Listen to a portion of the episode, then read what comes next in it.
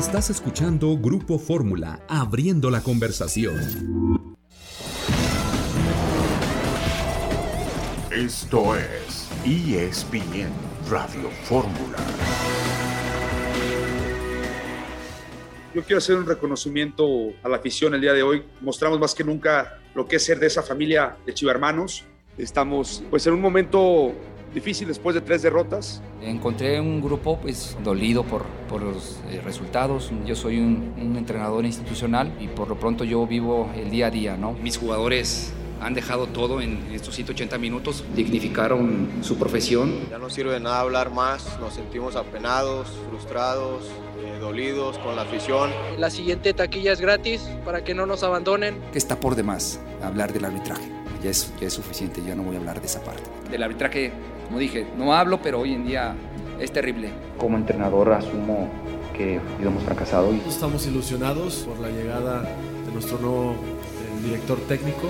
Es una gran oportunidad de volver a alinear un club que tiene una fantástica historia, que tiene una afición tremenda y que tiene un legado. Chivas, Chivas Rayadas del Guadalajara, será tema desde luego en esta emisión de ESPN Radio Fórmula. Bienvenidos, un gusto saludarles este jueves en eh, compañía de John Sutcliffe y de Héctor Huerta. ¿Cómo estás, John? Bienvenido. Un gusto, mi Ciro. Héctor, feliz de estar con ustedes. Qué bueno que estén preparando ahí la Navidad para festejarla. Hoy hay muy buen partido de Thursday Night. Cuando salió el calendario, ves Jets, Jags, dices, ¿qué es esto? Pero los dos tienen implicaciones. Para los que les gusta jugarse algo, yo digo que son altas el partido esta noche. Está en 36 y medio, entre los dos equipos promedian casi 45 puntos. Jaguares contra Jets, muy buen partido. ¿Quién iba a pensar, eh? Sí, totalmente, totalmente de acuerdo. Y pues eh, estaremos muy pendientes de la recta final de la NFL. Muy bien, Héctor Huerta, ¿cómo estás? Hola, Ciro, ¿cómo estás? Pues ya, ya este, una vez pasada la, la borrachera del Mundial, ahora viene la cruda con el Liga, la Liga Mexicana, ¿no? Que vamos a tener que chutarnos la otro semestre a toda acá en México. Bueno, eh, hay otras cosas también. Yo te recomiendo la NFL, Héctor, como decía John. Te recomiendo sí, sí. la NBA, que se pone buenísima, empieza a crecer en protagonismo. Y, y, bueno, el mundo del fútbol siempre entrega alternativas, ¿no? Ya ves que en Inglaterra no descansan ni una semana. No, no, no, Entonces hay actividad y los tazones colegiales, Héctor, los tazones, sí. el college football. Oye, me vamos con mucho me gusto. Me voy a hacer como el cantante este que, que dijo que ya lo corrieron de una agrupación, ¿no? que dijo que mejor nos dediquemos al fútbol americano, otra cosa, porque en fútbol no lo hacemos. No, bueno, sí, pues, eh, Caligaris, ¿no? Por Dios. Sí, sí, sí, bueno. Sí, sí, y, y así, así, le, y así le fue, lo, lo expulsaron de la Pues banda. Sí, expulsaron de la Entonces, pues, ¿qué te digo? Eh, hoy vamos a hablar de los cuatro grandes de la Liga MX. Eh, los demás convocatoria, los de convocatoria nacional, digámoslo así. Chivas Rayadas del Guadalajara, Pumas de la Universidad, Cruz Azul y el América. Sé que el América ha sido tema de conversación los últimos días. Ahí recién escuchábamos muchas de las voces más recurrentes con las Chivas. Tendremos un invitado un poco más adelante para hablar del tema. Pero Guadalajara, pues se empezó a llenar de ese tipo de declaraciones de ofrecer disculpas, de que se acabaron ya las, eh, la, las eh, palabras, que había que aplicar acciones y, y, cambiaron de gestión, cambiaron de entrenador y esas, eh, esos triunfos deportivos que esperaban jamás llegaron. Una breve reflexión, Héctor, antes de ir a pausa. Pues eh, yo, yo estoy esperando que dos técnicos nuevos de estos cuatro grandes, dos técnicos nuevos, dos técnicos que ya estaban, el Potro Gutiérrez y, Fernando Ortiz ya estaban con América y Cruz Azul.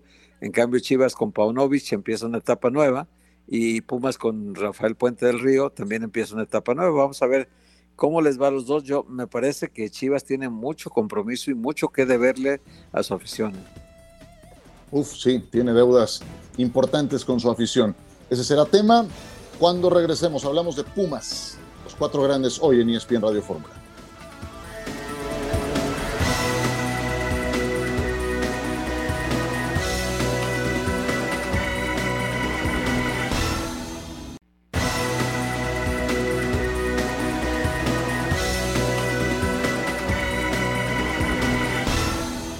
Gustado el grupo que has encontrado? Sí, un grupo muy, muy dispuesto al trabajo, muy consciente de, de la cuenta pendiente que, se tiene con, con, la gran afición que con toda razón exige lo que demanda esta institución. Eh, y es mucho más sencillo, ¿no? Poder plasmar una idea cuando hay tanta disposición al trabajo. Y con respecto al tema de, del armado del plantel, estamos en un 95% analizando con la directiva alguna opción más que pueda agregarse, pero todavía no definida. Pero en tu mente está quedarte más allá de los seis meses, mostrarlo en la cancha para que también tus jugadores pues alcen ese prestigio que a lo mejor se vio dañado en el último semestre. Sí, evidentemente. Creo que tenemos un, algo en común, ¿no? Una sed de revancha, tanto ellos como plantel, como tu servidor como entrenador. Y la verdad es que yo, lejos de estar pensando en, en, el tiempo que se me otorgó el contrato, yo me estoy ocupando día con día en buscar ser mejor y en buscar proveer de las mejores herramientas a los futbolistas para que, como ya lo expresé y lo repito, estemos a la altura de lo que demanda esta institución. ¿Ya has tenido algún contacto con Dani Alves? ¿Intercambiado algunos mensajes? Sí, sobre todo previo a la Copa del Mundo, en, en la cual tuve la oportunidad pues, de desearle el, el mejor de los éxitos y ahora pues está, entró en su periodo de descanso y apenas se cumpla, pues seguramente se integrará al plantel para competir por un lugar. Evidentemente aún no se da ese silbatazo inicial del torneo, falta mucho camino, pero ¿te ves como campeón con Pumas? Por supuesto que sí, mal haría si no, pero para eso hay que trabajar nada más. O sea, no estoy pensando en eso, estoy pensando en simple y sencillamente mañana estar mejor de lo que estuvimos hoy. Y en esa línea ascendente que podamos ir trazando, pues los resultados llegan y pues sí, sería muy, muy conservador, muy mediocre de mi parte si no aspiro a lo máximo. Siempre aspiro a ello, pero soy más de retos de, de corto plazo, de día a día, y eso creo yo te va llevando al, éxito, te va trazando una línea que te puede acercar más a, a conseguir. Rafael Puente del Río, nombrado entrenador de los Pumas de la universidad. Vamos a hablar del tema con Julio González, guardameta de los Pumas de la universidad, a quien me da mucho gusto saludar. Julio, te eh, damos la bienvenida a ESPN Radio Fórmula, Héctor Huerta, John Sotcliffe y Ciro Procuna. ¿Cómo estás? Hola, ¿cómo están? Buenas tardes, muchas gracias por la invitación, muy contento de estar con ustedes. Igualmente, gracias por estar, Julio. ¿Tu primera impresión de tu nuevo técnico, cuál ha sido? Creo que lo que escuché en las palabras que dijo, que es muy trabajador, que es alguien que tiene sed de revancha y comulga con lo que el equipo piensa, porque creo que el torneo pasado todos nos quedamos con esa espina de que no nos fue bien y te digo, llevamos ya más de dos meses trabajando y más, bien casi dos meses trabajando y estamos preparados para, para el inicio del torneo. Eh, todo trabajo, Julio, y tú lo sabes, lleva su tiempo, pero siento que la afición de los Pumas está un poco ansiosa y lo ha eh, dejado ver en estos primeros partidos de ensayo, o sea, son juegos de pretemporada y estoy seguro que lo habrás notado, especialmente con Rafa. ¿Qué les dirías a los aficionados de los Pumas de la universidad en esta oportunidad? Mira, ¿qué les diría? Pues así que como dices tú, es un proceso. Yo creo que estamos cambiando el estilo de juego. Rafa busca un juego más asociativo, un juego de empezar desde atrás. Creo que es parte del, del cambio. Y nada, entiendo obviamente su, su desesperación de que quieren resultados del equipo, que obviamente el torneo pasado no los vimos, pero digo, como lo comentas, es un proceso y estamos, estamos en el camino, creo yo, para poder, poder llegar a buenos resultados. Julio, John, un fuerte abrazo, que tengas una gran Navidad. Yo, yo lo que te preguntaría es, ahora que regresa Dani Alves, ¿qué se ha hablado en el grupo? ¿Cómo incorporarlo? ¿Cómo sacarle provecho? ¿Cómo exprimirle más a Dani Alves este torneo? Hola John, ¿cómo estás? Me gusta saludarte. Igualmente, feliz Navidad para todos en, en el estudio. Este, mira, pues Dani es uno más del equipo. Así como es uno más, sabemos que es Dani Alves. O sea, sabemos que es el líder del equipo, sabemos que es alguien que, que nos va a ayudar muchísimo. Y estoy seguro que ahora que regrese se va a acoplar igual que lo hizo el torneo pasado, pero estoy seguro que tendremos mejores resultados. Creo que Dani es un jugador que nos puede marcar la diferencia y estoy seguro que lo hará. Hola Julio, te saludo con mucho gusto, Huerta. Oye Julio, el torneo pasado yo me quedé con la impresión de que pudo ser mejor para ustedes, no lo fue. Y después vino la Copa del Mundo que, que pues eh, a to, to, acaparó todos los, los, reflectores del mundo entero y, y, terminó hace unos días y recién estaba yo analizando qué, qué enseñanzas nos puede dejar a todos la Copa del Mundo y particularmente a ustedes que juegan, eh, qué enseñanza les deja como para mejorar eh, su propia carrera en esta profesión para luego tratar de intentar estar en esos escenarios. En tu caso, ¿qué aprendiste de esta Copa del Mundo? ¿Qué tal, Héctor? ¿Cómo estás? Qué gusto saludarte. Este, a ver, sí, yo creo que yo creo que el torneo pasado digo, no nos salieron las cosas así tal cual. Hubo partidos que deberíamos haber ganado, hubo partidos que no que no nos no se nos dio. Y de lo de lo que comentas de la Copa del Mundo, yo creo que es todos los equipos son competitivos. Obviamente, los que tienen figuras como Messi, como Mbappé son los que los que siempre dan ese salto de calidad y por eso quedan en las instancias finales, pero equipos como, como Marruecos, bueno, mismo Croacia que tiene jugadores de elite, pero creo que Marruecos es el claro ejemplo de creo que lo que tenemos que aspirar en el fútbol mexicano, que es ser un grupo sólido, un, un fútbol muy profesional, aspirar a que la mayoría de nuestros jugadores estén en las ligas top de Europa y digo, ojalá eso lo podamos copiar aquí en el fútbol mexicano. Yo trato de ser profesional todos los días y copiar esas cosas pero bueno, así que el trabajo es lo que te, lo que te lleva a estar a esas, a esas instancias. Julio, eh, lo más importante de la materia prima son ustedes. Si, si algún dueño, algún federativo te dice, oye Julio, ¿qué hacemos para arreglar el tema de la selección mexicana y que lleguen mejor los jugadores? ¿Cuál sería tu consejo? ¿Qué, ¿Cuál sería lo que tú dirías de adentro como jugador que hace falta? Yo creo que hay que facilitar el exportar al jugador. Creo que el claro ejemplo es la MLS, si no me equivoco, creo que el último año exportó más de 30 jugadores. Y aquí en México es normal por el mercado que tenemos que sea más difícil vender un jugador de Europa, porque preguntan un precio y es caro. Obviamente sabemos que los sueldos son más altos, hay más ingresos, es, diferente. Pero yo creo que eso, facilitarle al joven la, la exportación y obviamente estando digo, en Europa creces porque creces si no si no entrenas al máximo no juegas aquí en México también es lo mismo pero sí es diferente la exigencia creo que en Europa está claro la clara muestra, perdón, de, de por qué esos equipos están peleando esas instancias. Oye, Julio, pues también evidentemente que luego ya cuando viene la competencia, pues bien lo decías hace rato, cuando ya hay un diferencial de calidad, pues se nota, ¿no? En equipos como Francia o como Argentina, pero yo noto que en el fútbol mexicano, a veces el futbolista, y no sé tú que lo eres, entra como en una especie de zona de confort, ¿no? De que dice, ah, bueno, yo estoy muy a gusto aquí, ¿qué caso tiene ir a arriesgarme a ir a otro lado? Y lo han dicho, ¿no? Jürgen Damm lo dijo, yo ganaba tres veces más en México que en otras, que en Europa que me llamaban, ¿para qué me iba, no? E, esa parte también el futbolista tendría que concientizarse más de que su nivel se elevaría compitiendo en otra, en otro nivel. Sí, a ver, yo en lo personal, si a mí en algún momento buscar algún equipo de Europa, buscaría de todas formas que me dejaran ir pero también es cierto que pues en México se tiene una estabilidad económica que en otros países no, por eso viene tanto extranjero a México obviamente, y el mexicano pues la verdad está muy bien pagado, pero yo creo que es, son unas u otras. Yo en lo personal buscaría más mi crecimiento deportivo, pero ahorita yo creo que es enfocarse en que los jugadores salgan, ojalá muchos de los que fueron a este mundial se puedan quedar en Europa y eso les dé ese salto de calidad al que aspiramos para poder estar en las instancias finales. Julio, hay tres guardametas en la actualidad en Pumas, Sebastián Sosa, Gil Alcalá y tu caso, y solamente hay puesto para uno como titular. Llévame a ese día a día de cada entrenamiento, cada puesta en escena, cómo lo estás viviendo y pues eh, si cabe el término de ese duelo por la titularidad con tus compañeros. Mira, así que la verdad que es muy interesante porque somos tres porteros que los tres ya tenemos trayectoria y bueno, ahora que me ha tocado jugar, trato de aprovechar hasta el último minuto. La verdad que la competencia es muy sana, tenemos una muy buena relación los tres y pues, Rafa dijo que el que ande mejor va a jugar. Yo trato de aprovechar estos partidos de la pretemporada donde he tenido minutos y buscando conservar mi puesto, así como fui titular el torneo pasado, espero ser el siguiente.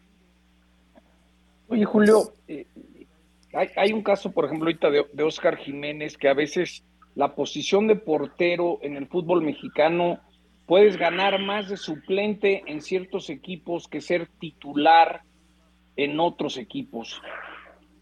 ¿Cómo verías tú esa situación si te aseguran ganar el doble, pero vas a la banca o ser titular? Porque a final de cuentas no deja de ser su chamba. ¿Cómo, cómo, cómo lo tomarías tú si se te presentara algo así? Mira, John, así que lo que comentas, creo que es una situación que tendría valorar con mi familia. Yo en lo personal siempre prefiero jugar. ¿Por qué? Porque lleve muchos años en la banca y preferiría jugar.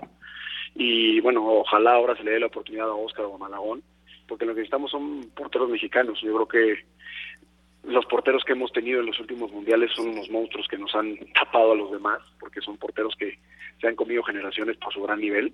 pero ahora los que estamos en edad un poco más jóvenes tenemos que apretar para, para tomar esa estafeta para el siguiente mundial. Oye, Julio, nos quedan 30 segundos. Te, te pregunto, tú en lo personal, ¿tienes un reto contigo mismo, una revancha? Porque creo que el torneo pasado eh, me parece que todavía no, no lograste consolidarte como tú quieres y como todos quisiéramos, porque realmente lo que falta también es, es un segundo bloque de porteros, esos que mencionabas ya tienen cerca de 40, y yo te veo a ti en ese segundo bloque de porteros, pero creo que el torneo pasado quedaste de ver, como todo Pumas, pues, pero en particular yo creo que tú tienes un desafío personal muy interesante, ¿no? Sí, totalmente, Héctor. O sea, así como lo dices, yo creo que tuvimos un mal torneo todos. Yo soy el primer autocrítico que no tuvo un buen torneo, pero creo que, que para el siguiente yo estoy peleando por mi oportunidad y yo lo que quiero es jugar. O sea, creo que un portero se va haciendo con los partidos y con los años y espero ganarme ese puesto para poder tener regularidad y demostrar lo que sé hacer. Lo que te digo, como dices tú, el año pasado fue malo, así tal cual el semestre pasado, pero todos los jugadores tienen malos semestres. Espero, te digo, poder competir por un lugar y si me toca jugar, hacerlo de la mejor manera. Que así sea, Julio. Te agradecemos estos minutos y te felicito por tu claridad de ideas. Te mando un abrazo y que tengas eh, excelentes fiestas. Gracias, igualmente que Abrazo, Julio, de parte de todos. Y les mando un fuerte abrazo. Abrazo. Muchas gracias a Julio González. Muy picado, muy picado en el golf, mi Ciro, como tú. ah, mira. pues nos faltó tiempo para hablar del tema, caray. Qué buena onda. Mira, ya nos viene la pausa.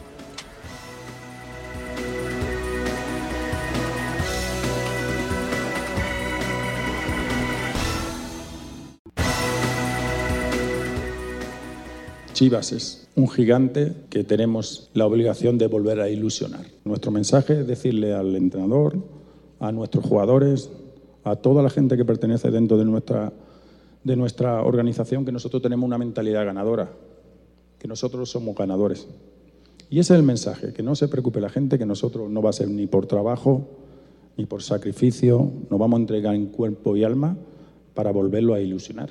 Lo más importante, Chivas... Es lo más parecido a, una selección, jugadores mexicanos, y eso a mí me ilusionó mucho. Fernando Hierro, el eh, nuevo responsable de la parte deportiva de las Chivas Rayadas de Guadalajara, el equipo más mexicano de este país, tiene un director deportivo español y también tiene a un nuevo entrenador serbio, de tal forma que, pues vamos a ver qué tal funciona esta amalgama y alguien que conoce muy bien la naturaleza de Chivas, que tiene todos los galones y que fue una gloria del equipo del Guadalajara y lo sigue siendo, por supuesto, es Demetrio Madero, a quien me da mucho gusto darle la bienvenida a este programa. Demetrio, bienvenido en compañía de John Sotcliffe, de Héctor Huerta. Te saluda Ciro Procuna. ¿Cómo estás? Ciro, qué gusto saludarte. Eh, igualmente me da mucho gusto saludarte a ti, a, a John y a Héctor, con el que estoy más en contacto, pero es un gusto poderlos saludar a los Igualmente.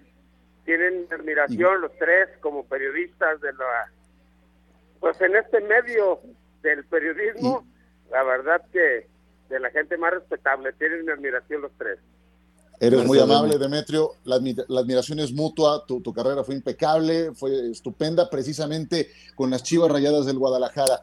¿Cómo te suena este nuevo intento por dar con la tecla en la operación, en la gestión de un equipo como las Chivas. ¿Tú cómo lo ves? Miren, eh,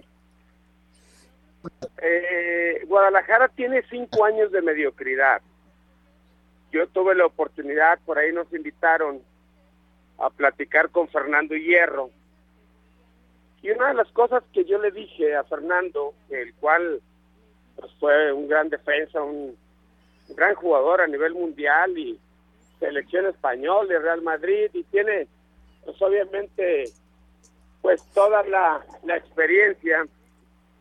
Yo le decía, pues, eh, Fernando, para que tú hubieras llegado es porque Guadalajara tiene cinco años de mediocridad, le dije, y, y, y creo que la sensación que hay con tu llegada es buena. Parece que la afición eh, ve con buenos ojos tu llegada, le dije, y este, pues uno espera que, que realmente podamos ver algo diferente de Chivas, ¿no? y, en este nuevo proyecto de Fernando Hierro y él trae a un cuerpo técnico como este Paunovic que pues no conoce el medio, no conoce a su plantel, pero finalmente por algo lo trajo. Yo he estado analizando lo que ha intentado este cuerpo técnico y sinceramente me ha gustado.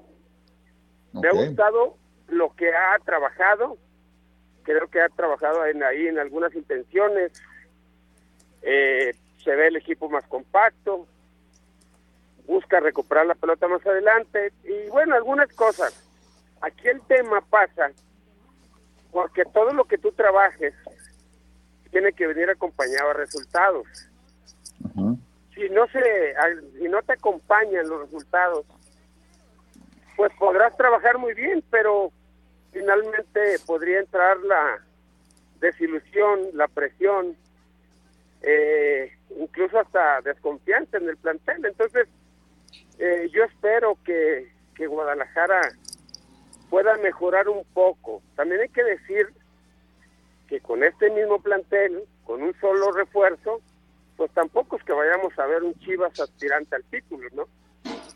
Oye, Deme, te saludo primero con mucho gusto, ya sabes que te, te tengo un gran cariño, un gran respeto. Eh, eh, también te, deseo felices fiestas para ti tu familia. Yo lo que te, quiero te quiero preguntar, Deme, es que ustedes que son eh, chivas de toda la vida, que, que, lucharon por esa camiseta, que le dejaron un legado a, la institución, te invitan a platicar con Fernando, eh, a ti, a otros más jugadores, a, a estuvo Quirarte también, pero, pero yo no, no los veo incorporados al, equipo, o sea, podrían aportar muchísimas cosas, ustedes son gente de fútbol muy valiosa y sin embargo a Mauri Vergara no los incorpora. Eh, esta parte, ¿a ustedes cómo, cómo lo toman ustedes que son gente que podría ayudar muchísimo a Chivas? Fíjate, Héctor, que eh, yo en mi vida he tratado de ser muy frío y muy práctico. Yo alguna vez dije, lo que jugué me pagaron, lo que me pagaron desquité. Yo no, no soy de los que creen que Guadalajara me debe algo. Al contrario, yo soy un hombre agradecido con la institución porque finalmente de un entorno complicado quería ser un futbolista de primera división. En el otro caso, en el otro sentido, si nosotros nos juntáramos desde la generación del 70, 80, 90, 2000, yo creo que no cabríamos en la institución tantos. Yo lo que siempre he dicho, que podemos querer mucho la playera, podemos tener una gran identidad con la afición y con el equipo, y podremos conocer las entrañas. Pero yo digo, realmente nos hemos preparado como para ocupar un puesto en Chivas. Si ahorita pusiéramos nombres y los que y podemos poner los que quieras, desde la generación de El Bofo y Omar Bravo y Ramoncito y Joel, Camilo, Quirarte, yo el Zul, el que quieras. Yo mi pregunta es, ¿quién de nosotros tiene eh, la, la preparación en este momento para ser técnico de Chivas, excepto Alberto Guerra. Quirarte fue campeón con, con Santos, pero después pues ya no ha dirigido, es la verdad. En el puesto de Fernando Hierro, como director deportivo, yo vuelvo a preguntar lo mismo. ¿Quién de nosotros se ha preparado como para ser director deportivo? O sea, quizás se me escape alguno, tampoco quiero generalizar. Quizá habrá alguno que, que, me pueda desmentir y que diga, oye, yo sí estoy capacitado para ser director deportivo, para ser entrenador. Yo creo que tendríamos que ver quién reúne algún perfil para trabajar en Chivas, ¿no? Demetrio John, te mando un abrazo. Yo lo que te quería preguntar, ¿está listo el, vestidor del Guadalajara para que un serbio les diga día a día cómo hacer las cosas, sabiendo que a veces la manera del futbolista mexicano no es necesariamente muy receptivo a lo de fuera. Fíjate, John, que yo no conozco exactamente la intimidad del vestidor de Chivas. Obviamente nosotros acá en Guadalajara, pues sí, te enteras de algunas cosas, de quiénes son los líderes del vestidor. Todos sabemos que generalmente hay líderes positivos y hay líderes negativos. Y uno alcanza a percibir que, que quizá el vestidor en este momento es manejado por el Chapito, por el Cone, no sé si el Pollo, porque este equipo le, tan, le falta tanto liderazgo que quizá ni en eso podamos ver un vestidor con liderazgo. A mí me parece que ese vestidor o ese plantel, pues eh, creo que sí va a ser receptivo, ¿eh? Dudo que haya alguien que tenga la personalidad como para poder cuestionar a un cuerpo técnico extranjero, ¿no? Sí. De los errores del pasado, Demetrio, ¿cuál crees que es el principal que no debe de cometer. Si me refiero a la gestión anterior de Ricardo Peláez, que habrá llegado con todas las mejores intenciones y que no entregó el resultado esperado, de esos errores del pasado, ¿cuál es el que está prohibido volver a cometer? Mira, yo creo que Peláez eh, cometió, y, y, yo no digo que intencionadamente, pues como cualquiera se pudo haber equivocado, y yo creo que se equivocó en muchas cosas, ¿no? Tan es así que vemos dónde está Guadalajara primero, la tratación de jugadores, pues eh, creo que acertó muy poco. Segundo, dejó jugadores que ya no son competitivos en primera división y que no, no encuentran acomodo en nuestro equipo por los altos sueldos. En ese sentido creo que dejó muy eh, muy mal parado a, a Chivas digo, no quiero dar nombres, pero hay algunos jugadores que ya no compiten, que quizá Chivas tendría que buscarles acomodo en otro lado, y no les encuentran acomodo por los altos sueldos. Ese es uno, creo, de los grandes eh, errores eh, que se le pasaron a Ricardo Peláez y, y, que, y que no acertó muy bien en los en los refuerzos, que tampoco es fácil para Chivas, ¿no? Digo, si uno ahorita dice que le falta un defensa central, pues, pues para empezar hay que encontrarlo, que no hay mucho en el mercado, ¿no? Sí. Sí, lo que, lo que ha sido un gran acierto es tenerte este día aquí en ESPN Radio Fórmula. Demetrio Madero, te agradecemos mucho que nos hayas atendido, te deseamos felices fiestas y te mandamos un gran abrazo de parte de todos. Cómete una torta ahogada a mi salud, por favor. Dos. sale, sale. claro, y unos tacos dorados ahí con carne. Muchas gracias, les mando un abrazo y, fuerte abrazo, y felices fiestas a los tres. Gracias. Venga, muchas gracias. De lujo, de las Chivas. ¿eh? De Demetrio Madero, también con puntos muy, muy claros que podremos comentar tras la pausa.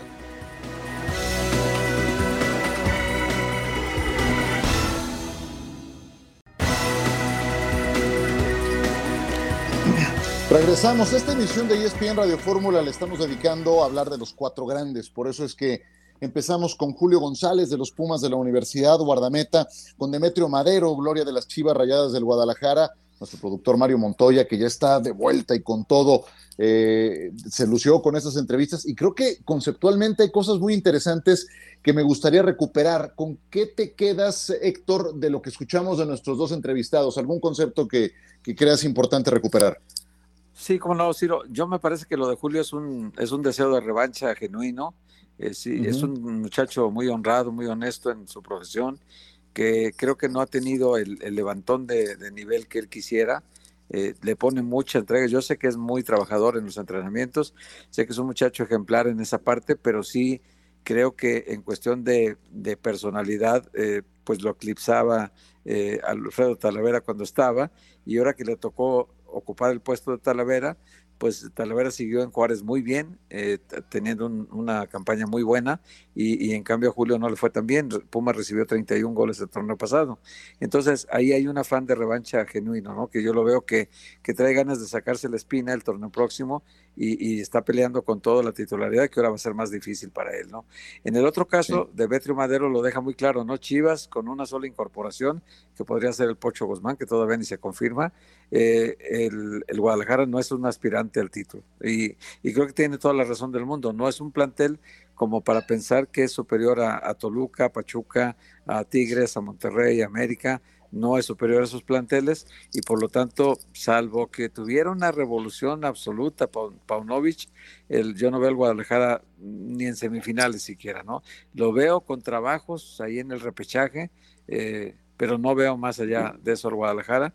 Eh, entonces, pues yo creo que Demetrio es un diagnóstico muy, muy severo, pero muy justo, ¿no? Porque el plantel de Chivas ya está sobradamente demostrado cuál es su nivel, ¿no? Sí, yo antes de escucharte, John, primero una disculpa, un zap en la nuca, me lo merezco. No es Mario Montoya, es Mario Bedoya, nuestro, nuestro productor, le mando un abrazo. Eh, y, y John, antes de escucharte, a mí me gustó de Demetrio Madero que no encontré esa descalificación automática al nuevo cuerpo técnico, director deportivo, por el simple hecho de ser, de ser extranjeros. El equipo más mexicano y una de sus glorias hace una autocrítica también diciendo, bueno, a ver, ¿quién de los ex están capacitados para hacerlo? Eso estuvo muy duro. Y, me gustó no encontrar esa descalificación automática simplemente por el pasaporte, ¿no? Eso me gustó de parte de Demetrio. Eh, y me preocupó también, ¿no? Porque ¿dónde están entonces? Al Antonio Carlos Santos, ¿no? No fue la respuesta eh, Antonio Carlos pues, Santos, ¿no? exactamente. Bueno, dale, mi querido John. A ver, yo veo similitudes en que no ha habido las mejores planeaciones de parte de la directiva. Es increíble que Chivas tenga problemas de, presupuesto cuando es el equipo que más ingresos recibe por derechos de televisión, eh, que, hicieron compras y ahora no saben cómo zafarse de los jugadores. Yo creo que a final de cuentas, a Mauri eh, tiene muchas ganas, pero hay que tener experiencia. Creo que la falta de experiencia hoy en día del dueño de Chivas le está cobrando factura. Algo me dice que cuando quieres hacer fórmulas y traerte inventos extranjeros, pocas veces funcionan. Les doy el beneficio de la duda. De Pumas también creo que hay mucha grilla. Dicen que hay como tres grupos de poder, que a final de cuentas eh, el grupo que, que acomodó a Rafa Puente. También le doy el beneficio de la duda a Rafa, pero también creo que Pumas le falta presupuesto, le faltan jugadores y Nada me dará más gusto que les vaya bien a Chivas y a Pumas por el bien del fútbol mexicano, pero son grandes por su historia, no porque hoy en día sean equipos grandes. ¿eh? eh yo veo muy bien lo de Rafa. Lo de Rafa en Pumas, cierro los ojos y recuerdo un poco lo de Mario Carrillo. Espero que no llegue a eso, pero siento que, que a Rafa, si no empieza con rachas ganadoras, le va a ir como en feria porque lo traen en la mira. Es decir, Rafa es el punching bag para la gente como va la lucha libre a desahogarse, se van a desahogar con Rafa. Esa es la impresión que tengo yo. Sí, yo también creo, creo esa parte. Si no tiene un buen inicio de torneo, o sea, eh, eh, si, no, empieza con tres ganados y un empate, tres ganados y uno perdido, o sea, algo, algo que haga incuestionable eh, su presencia, lo van a estar duro y duro. Sí, creo encuentro una gran predisposición a la vista de los resultados y de, y de la reacción en pretemporada, que son partidos de ensayo, ¿no? Y todo lleva tiempo. Ahora no te habla que tienen ganas de insultarlo, ¿no? Ahora también Ciro pues sí, pero está mal, ¿no? También. Sí, pero para Rafa también hay que reconocer lo que es una gran oportunidad, eh, que a lo mejor eh, si tú dices, había un merecimiento para que Rafa llegara al banquillo, a lo mejor no, porque sus últimos resultados no han sido favorables, pero cuando hablaba de Metro Madero de la preparación, yo sí veo una cosa que es una actitud constante de Rafa Puente, hijo, que es prepararse, prepararse, siempre estar actualizado, leer mucho, estar, o sea, es un muchacho que realmente nosotros que lo conocemos también de cerca, sabemos eh, cuán interesado está él en tener éxito porque sabe que es es su pasión el fútbol, lo mueve mucho, él, él está diseñado para ser un técnico exitoso, pero los resultados hasta ahora no lo han acompañado y esa es su tarea ahorita, tratar de que esta oportunidad sea capitalizable y él pueda, después de esta experiencia de Pumas, salir fortalecido, ¿no? Sí, he visto entrenadores, por más preparados o, o entusiastas o que sean, que después de como le fue a Rafa, por ejemplo, en resultados con el Atlas, volvieran a tener una oportunidad como esta Sí, en primera división. Eh, Entonces, se, se está agarrando un clavo ardiente y necesita, como dice John, de un buen inicio, porque si no, si hay una, si hay una tribuna que pesa, es justamente la de los Pumas de la universidad. Eh, hablemos un poco de mm, Cruz Azul, ¿les parece? Habla Raúl Gutiérrez. hasta que me ofrecieron Atlante en la liga de ascenso, yo no había tenido contacto con ningún club. Entonces, cada entrenador tiene sus diferentes procesos y, y en esos procesos, bueno, uno está muy agradecido a veces con la vida, ¿no? ¿Por qué? Porque eh, por lo menos creemos que el bagaje que tenemos como entrenadores, muy pocos entrenadores a nivel internacional lo tienen. Creo que hoy, hoy tenemos esa, esa eh, misión, misión de, de seguir haciendo que toda la plantilla, por lo menos hasta que acabe el contrato, eh, sea altamente competitiva y nos lleve a pelear por la, por la, por la décima, como dice toda la, la gente de Cruz Azul, ¿no? Entonces, yo creo que hay que seguir trabajando, Héctor, eh, buscar ser campeón. Hace rato hablabas sobre el tema de ser campeón y esto, un club como Cruz Azul no puede aspirar a menos. Cruz Azul, me da gusto que continúe Raúl Gutiérrez. Me gustaría más que tuviera un proyecto más firme, mejor estructurado. Me da mucho gusto que no esté más la familia Álvarez Cuevas y mucho más todavía Víctor Garcés. Pero escucho a Víctor Velázquez, que sigue siendo el máximo responsable del equipo de Cruz Azul, y la verdad es que me quedo preocupado cuando le entra a la parte deportiva. Y ahí estaba Ordiales y ya no está más Ordiales. Y entonces, ¿quién está llevando el destino deportivo de Cruz Azul? Luego hasta me da, me da miedo preguntar, ¿no? Y esa es la parte que a mí más me, hace dudar de un equipo que vuelve a reaccionar muy tarde en la planeación para la siguiente temporada. No sé cómo lo vean ustedes. Pues yo veo que le apostó Víctor Velázquez al- a la gente de casa. Al Conejo Pérez, por ejemplo, le da la responsabilidad de la dirección deportiva. El Conejo Pérez ha estado haciendo las gestiones de Luis Suárez y ha estado haciendo las gestiones de los dos refuerzos que llegaron para Cruz Azul, dos argentinos, que los trajeron del mismo equipo y que además es un, el costo de ellos fue infinitamente mejor a lo que se contrataba antes, ¿no? Que siempre venían todos a sobreprecio y con un reparto a promotores este, descarado ya de, de que se hablaba, te podías percibir el tufo de, de, unas negociaciones oscuras ahí en todas las transferencias que se hacían en Cruz Azul, ¿no? O en buena parte de ellas. Entonces ahora me parece que al apostarle por la casa con una persona honrada como el Conejo Pérez también, yo creo que el asunto de Cruz Azul está más perfilado a, a sostener al Potro Gutiérrez, a reforzar la parte de la dirección deportiva, ya no con Ordiales, pero con el Conejo Pérez, que también es gente de fútbol, y, y con el Potro, que le fue muy bien en el torneo pasado y que se merecía que ser ratificado y creo que Cruzul hizo muy bien en ponerlo otra vez, porque el Potro bien lo decía en esta entrevista que le hicimos, que el Potro se ha preparado mucho. Yo decía que, que no todos los mexicanos eh, que reclaman oportunidades están preparados. El Potro se ha preparado uh -huh. mucho y él fue campeón claro. del mundo en 2011 y no ha recibido oportunidades hasta ahora. Y, y, yo le decía, ya se te estaba pasando el tiempo. Y, y dijo él, sí, efectivamente, y te, necesito ahora ganar, demostrar, ¿no? Porque la exigencia para el mexicano es, es mayor que para el extranjero, por desgracia. Yo, yo, les diría que a mí Cruz Azul nunca me ha brindado confianza. Creo que lo del conejo es buena señal, que Raúl recibió la oportunidad es buena señal, pero luego, luego dan cada bandazos y cada cambio. Y yo, yo siento que todavía hay muchos poderes ahí que meten mano que, que, que, pareciera que ya no están y sí están, ¿no? Cuando de repente Chuy Corona le pegó como le pegó Ordeales y cosas, dices, espérame, ¿será que todavía hay injerencias?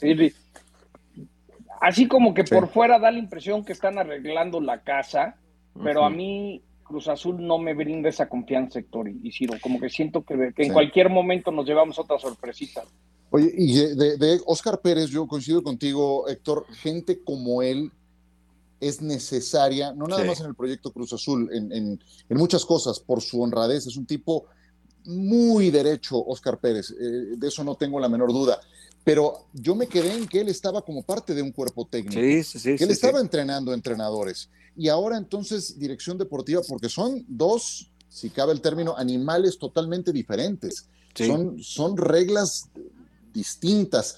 Y sí creo que para manejar un proyecto deportivo de ese tamaño hay que estar capacitados. Yo espero que lo esté Oscar de su honradez, no tengo la menor duda, pero yo, yo me quedé con que su camino iba más hacia la parte preparación deportiva, eventualmente avanzar en un cuerpo técnico y ahora veo que está desde el escritorio.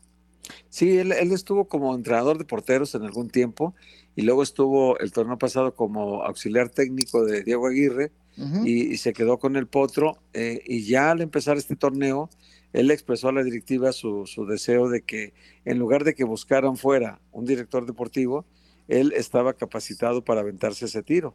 Entonces Víctor Velázquez dijo, bueno, vamos probando, lo mandaron a Sudamérica a ver jugadores, eh, estuvo un periodo allá, contrataron a dos que él recomendó, vinieron los dos jugadores que ya están en Cruz Azul ahorita, y, y, y pues finalmente Víctor Velázquez dijo, vamos a apostarle con alguien de casa, alguien que, que le tenemos confianza, que, que, aunque estuvo en el grupo de Billy Álvarez en algún momento, como muchos otros, pues al final de cuentas no estuvo mezclado en ningún negocio, no le vieron nada que, que criticarle a él.